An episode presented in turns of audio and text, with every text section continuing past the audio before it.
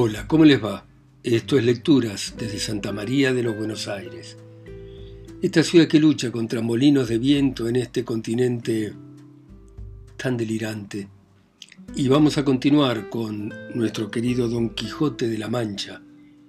de Miguel de Cervantes. Capítulo 26 Donde se prosiguen las finezas que de enamorado hizo Don Quijote en Sierra Morena. Y volviendo a contar lo que hizo el de la triste figura después que se vio solo, dice la historia que así como Don Quijote acabó de dar las tumbas o vueltas de medio abajo desnudo y de medio arriba vestido, y que vio que Sancho se había ido sin querer aguardar a ver más andeses, se subió sobre una punta de una alta peña y allí tornó a pensar lo que otras muchas veces había pensado sin haberse jamás resuelto en ello, y era que cuál sería mejor y le estaría más a cuento, imitar a Roldán en las locuras desaforadas que hizo, o a Amadís en las melancólicas, y hablando entre sí mismo decía, si Roldán fue tan buen caballero y tan valiente como todos dicen, qué maravilla, pues al fin era encantado y no le podía matar nadie si no era metiéndole un alfiler de a blanca por la planta del pie, y él traía siempre los zapatos con siete suelas de hierro, aunque no le valieron tretas contra Bernardo del Carpio, que se las entendió y le ahogó entre los brazos en Rosenvalles. Pero dejando en él lo de la valentía una parte, vengamos a lo de perder el juicio, que es cierto que le perdió, por las señales que halló en la fontana y por las nuevas que le dio el pastor de que Angélica había dormido más de dos siestas con Medoro, un morillo de cabellos enrizado y paje de agramante, y si él entendió que esto era verdad y que su dama le había cometido desaguisado, no hizo mucho en volverse loco. Pero yo puedo imitarle en la locura si no le imito en la ocasión de ellas, porque mi Dulcinea el Toboso osaré yo jurar que no ha visto en todos los días de su vida amor alguno, así como él es, en su mismo traje, y que se está hoy como la madre que la parió, y haríale agravio manifiesto si imaginando otra cosa de ella me volviese loco de aquel género de locura de Roldán el Furioso. Por otra parte, veo que Amadís de Gaula, sin perder el juicio y sin hacer locuras, alcanzó tanta fama de enamorado como el que más, porque lo que hizo, según su historia, no fue más de que por verse desdeñado de su señor Oriana, que le había mandado que no compareciese ante su presencia hasta que fuese su voluntad, de que se retiró a la peña pobre en compañía de un ermitaño, y allí se hartó de llorar y de encomendarse a Dios hasta que el cielo le acorrió en medio de su mayor cuita y necesidad. Y si esto es verdad como lo es, ¿para qué quiero yo tomar trabajo ahora de desnudarme del todo, ni dar pesadumbre a estos árboles que no me han hecho mal alguno?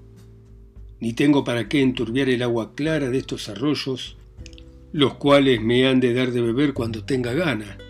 Viva la memoria de Amadís y sea imitado de Don Quijote de la Mancha en todo lo que pudiere, del cual se dirá lo que del otro se dijo, que si no acabó grandes cosas, murió por acometelas, y si yo no soy desdichado ni desdeñado de Dulcinea del Toboso, bástame, como ya he dicho, estar ausente de ella. Ea pues manos a la obra. Venid a mi memoria cosas de Amadís y enseñadme por dónde tengo que comenzar a imitaros. Mas ya sé que lo que más él hizo fue rezar y encomendarse a Dios, pero ¿qué haré de Rosario que no lo tengo? En esto le vino al pensamiento como le haría, y fue que rasgó una gran tira de las faldas de la camisa que andaban colgando y dióle once nudos, el uno más gordo que los demás, y esto le sirvió de rosario el tiempo que allí estuvo, donde rezó un millón de avemarías. Y lo que le fatigaba mucho era no hallar por allí otro ermitaño que le confesase y con quien consolarse. Y así se entretenía paseándose por el pradecío, escribiendo y grabando por las cortezas de los árboles y por la menuda arena muchos versos, todos acomodados a su tristeza y algunos en alabanza de Dulcinea. Mas los que se pudieron hallar enteros y que se pudiesen leer después que a él allí le hallaron no fueron más que estos que aquí se siguen. Árboles, yerbas, plantas, que en aqueste sitio estáis, tan altos verdes y tantas, si de mí mal no os holgáis, escuchad mis quejas santas. Mi dolor no os alborota, aunque más terrible sea, pues por pagaros escote aquí yo Don Quijote, ausencia de Dulcinea del Toboso. Es aquí el lugar donde el amador más fiel de su señora se esconde, y ha venido a tanto mal sin saber cómo o por dónde. Tráele amor al estricote, que de muy mala ralea, y así hasta henchirle un pipote, Aquí Don Quijote, ausencia de Dulcinea del Toboso. Buscando las aventuras por entre las duras peñas, maldiciendo entrañas duras que entre riscos y entre breñas halló el triste desventuras, hirióle amor con su azote, no con su blanda correa, y en tocándole el cogote aquí lloró Don Quijote, ausencia de Dulcinea del Toboso. No causó poca risa en los que hallaron los versos referidos el añadidura del Toboso al nombre de Dulcinea, porque imaginaron que debió de imaginar Don Quijote que si en nombrando a Dulcinea no decía también del Toboso, no se podría entender la copla. Y así fue la verdad, como él después confesó. Otros muchos escribió, pero como se ha dicho, no se pudieron sacar en limpio ni enteros más de estas tres coplas. En esto y en suspirar y en llamar a los faunos y silvanos de aquellos bosques a las ninfas de los ríos, a la dolorosa y húmeda eco que le respondiese, consolasen y escuchasen, se entretenía, y en buscar alguna yerba con que sustentarse en tanto que Sancho volvía, que si como tardó tres días, tardara tres semanas, el caballero de la triste figura quedara tan desfigurado que no le conociera la madre que lo parió. Y será bien de Jaye envuelto entre sus suspiros y versos por contar lo que le avino a Sancho Panza en su mandadería. Y fue que en saliendo al camino real se puso en busca del del Toboso, y otro día llegó a la venta donde le había sucedido la desgracia de la manta, y no la hubo bien visto, cuando le pareció que otra vez andaba en los aires y no quiso entrar dentro, aunque llegó ahora que lo pudiera y debiera ser, por ser la del comer y llevar en deseo de gustar algo caliente, que había grandes días que todo era fiambre. Esta necesidad le formó a que llegase junto a la venta,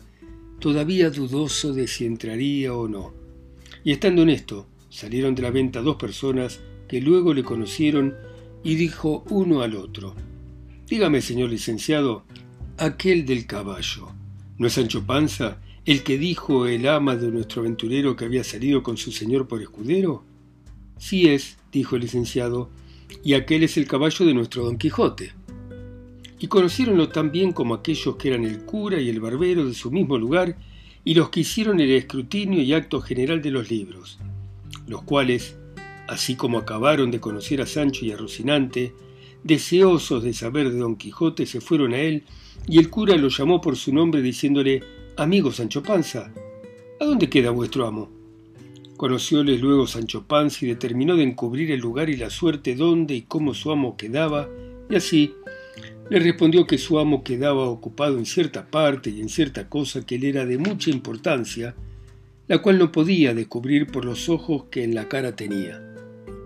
No, no, dijo el barbero, Sancho Panza, si vos no nos decís dónde queda, imaginaremos, como ya imaginamos, que vos le habéis muerto y robado, pues venís encima de su caballo.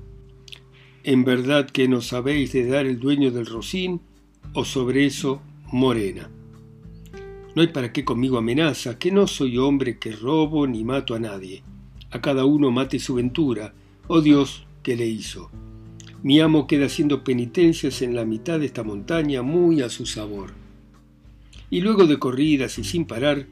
les contó la suerte que quedaba, las aventuras que le habían sucedido y cómo llevaba la carta a la señora Dulcinea del Toboso, que era la hija de Lorenzo Corchuelo, de quien estaba enamorado hasta los hígados. Quedaron admirados los dos de lo que Sancho Panza les contaba, y aunque ya sabían la locura de Don Quijote y el género de ella, siempre que la oían se admiraban de nuevo. Pidiéronle a Sancho Panza que les enseñase la carta que llevaba la señora Dulcinea del Toboso. Él dijo que iba escrita en un libro de memoria y que era orden de su señor que le hiciese trasladar en papel en el primer lugar que llegase, a lo cual dijo el cura que se la mostrase, que él la trasladaría de muy buena letra. Metió la mano en el seno Sancho Panza buscando el librillo, pero no le halló, ni lo podía hallar si le buscara hasta ahora, porque se había quedado don Quijote con él y no se le había dado, ni a él se le acordó de pedírsele. Cuando Sancho vio que no hallaba el libro, fuésele parando mortal el rostro, y tornándose a tentar todo el cuerpo muy apriesa, tornó a echar de ver que no le hallaba, y sin más ni más echó entre ambos puños a las barbas, y se arrancó la mitad de ellas, y luego apriesa sin cesar, se dio media docena de puñadas en el rostro y en las narices, que se las bañó todas en sangre. Visto lo cual por el cura y el barbero, le dijeron que qué le había sucedido, que tan mal se paraba. ¿Qué me ha de suceder? respondió Sancho, sin el haber perdido de una mano a otra en un estante tres pollinos que cada uno era como un castillo. ¿Cómo es eso? replicó el barbero. He perdido el libro de memoria, respondió Sancho, donde venía carta para Dulcinea y una cédula firmada de su señor, por la cual mandaba que su sobrina me diese tres pollinos de cuatro o cinco que estaban en casa. Y con esto les contó la pérdida del rucio. Consolóle el cura y díjole que en hallando a su señor, él le haría revalidar la manda y que tornase a hacer la libranza en papel, como era uso y costumbre, porque las que se hacían en libros de memoria jamás se aceptaban ni cumplían. Con esto se consoló Sancho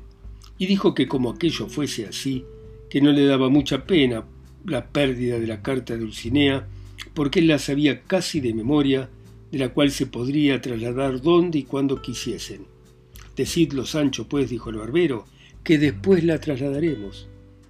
Paróse Sancho Panza a rascar la cabeza para traer a la memoria la carta, y ya se ponía sobre un pie y ya sobre otro, unas veces miraba el suelo, otras al cielo, y al cabo de haberse roído la mitad de la yema de un dedo, teniendo suspensos a los que esperaban que ya la dijese, dijo al cabo de un grandísimo rato, Por Dios, señor licenciado, que los diablos lleven la cosa que de la carta se me acuerda, aunque en el principio decía alta y sobajada señora. No diría, dijo el barbero, sobajada, sino sobrehumana o soberana señora. Así es, dijo Sancho, Luego, si mal no me acuerdo, proseguía, si mal no me acuerdo, él llegó y falta de sueño y el ferido besa a vuestra merced las manos, ingrata y muy desconocida señora. Y no sé qué decía de salud y de enfermedad que le enviaba, y por aquí va escurriendo hasta que acababa en vuestro hasta la muerte, el caballero de la triste figura. No poco gustaron los dos de ver la buena memoria de Sancho Panza y alabáronsela mucho y le pidieron que dijese la carta otras dos veces, para que ellos asimismo la tomasen de memoria para trasladarla a su tiempo. Tornóla a decir Sancho otras veces, y otras tantas volvió a decir otros tres mil disparates. Tras esto contó asimismo las cosas de su amo, pero no habló palabras acerca del manteamiento que le había sucedido en aquella venta en la cual rehusaba entrar.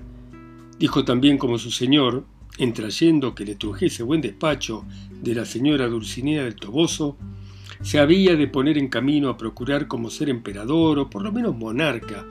así lo tenían concertado entre los dos, y era cosa muy fácil venir a hacerlo según era el valor de su persona y la fuerza de su brazo, y que en siéndolo le había de casar a él, porque ya sería viudo, que no podía ser menos, y le había de dar por mujer una doncella de la emperatriz, heredera de un rico y grande estado de tierra firme, sin ínsulos ni ínsulas que ya no las quería. Decía esto Sancho con tanto reposo, limpiándose de cuando en cuando las narices y con tan poco juicio, que los dos admiraron de nuevo, considerando cuán vehemente había sido la locura de don Quijote, pues había llevado tras sí el juicio de aquel pobre hombre. No quisieron cansarse en sacarle del error en que estaba, pareciéndoles que, pues no le dañaba nada la conciencia, mejor era dejarle en él y a ellos les sería de más gusto oír sus necedades. Y así le dijeron que rogase a Dios por la salud de su señor, que cosa contingente y muy agible, era venir con aquel discurso del tiempo a ser emperador, como él decía, o por lo menos arzobispo, o otra dignidad equivalente. A lo cual respondió Sancho, Señores, si la fortuna rodease las cosas de manera que a mi amo le viniese en voluntad de no ser emperador, sino de ser arzobispo, querría yo saber ahora qué suelen dar los arzobispos andantes a sus escuderos. Suelen les dar, respondió el cura, algún beneficio simple o curado, o alguna sacristanía que les vale mucho de renta rentada, amén del pie de altar, que se suele estimar en otro tanto. Para eso será menester, replicó Sancho, que el escudero no sea casado y que sepa ayudar a misa por lo menos, y si esto es así, desdichado de yo, que soy casado y no sé la primera letra del ABC. ¿Qué será de mí si a mi amo le da antojo de ser arzobispo y no emperador, como es uso y costumbre de los caballeros andantes? No tengáis pena, Sancho amigo, dijo el barbero, que aquí rogaremos a vuestro amo y se lo aconsejaremos, y aún se lo pondremos en caso de conciencia, que sea emperador y no arzobispo, porque le será más fácil, a causa de que él es más valiente que estudiante. Así me ha parecido a mí, respondió Sancho, aunque sé decir que para todo tiene habilidad. Lo que yo pienso hacer de mi parte es rogarle a nuestro Señor que le eche aquellas partes donde él más se sirva y a donde a mí más mercedes me haga. Vos lo decís como discreto, dijo el cura, y lo haréis como buen cristiano. Mas lo que ahora se ha de hacer es dar orden como sacar a vuestro amo de aquella inútil penitencia que decís que queda haciendo, y para pensar el modo que hemos de tener y para comer, que ya es hora, será bien nos entremos en esta venta. Sancho dijo que entrasen ellos, que él esperaría allí fuera, y que después les diría la causa porque no entraban y le convenía entrar en ella, mas que les rogaba que le sacasen allí algo de comer que fuese cosa caliente, y asimismo cebada para Rocinante. Ellos entraron y le dejaron, y de allí a poco el barbero le sacó de comer. Después, habiendo bien pensado entre los dos el modo que tendrían para conseguir lo que deseaban, vino el cura, en un pensamiento muy acomodado al gusto de Don Quijote y para lo que ellos querían, y fue que dijo al barbero que lo que había pensado era que él se vestiría en hábito de doncella andante y que él procurase ponerse lo mejor que pudiese como escudero, y que así irían a donde don Quijote estaba, fingiendo ser ella una doncella afligida y menesterosa, y le pediría un don, el cual él no podría dejársele de otorgar como valeroso caballero andante, y que el don que le pensaba pedir era que se viniese con ella donde ella le llevase, a desfacé y un agravio que un mal caballero le tenía fecho y que le suplicaba a sí mismo que no la mandase quitar su antifaz ni le demandase cosa de su facienda hasta que la hubiese fecho derecho de aquel mal caballero y que creyese sin duda que don Quijote vendría en todo cuanto le pidiese por este término y que de esta manera le sacarían de allí y le llevarían a su lugar donde procurarían ver si tenía algún remedio su extraña locura. Bueno, muy bien. Seguiremos mañana a las 10 en punto hora argentina, como siempre. Ustedes, en sus países, ciudades, continentes, islas o pueblos, escuchando a Don Quijote, el caballero de la triste figura de Miguel de Cervantes, a través de mi voz acá sola y lejos en Santa María de los Buenos Aires. Chao, hasta mañana.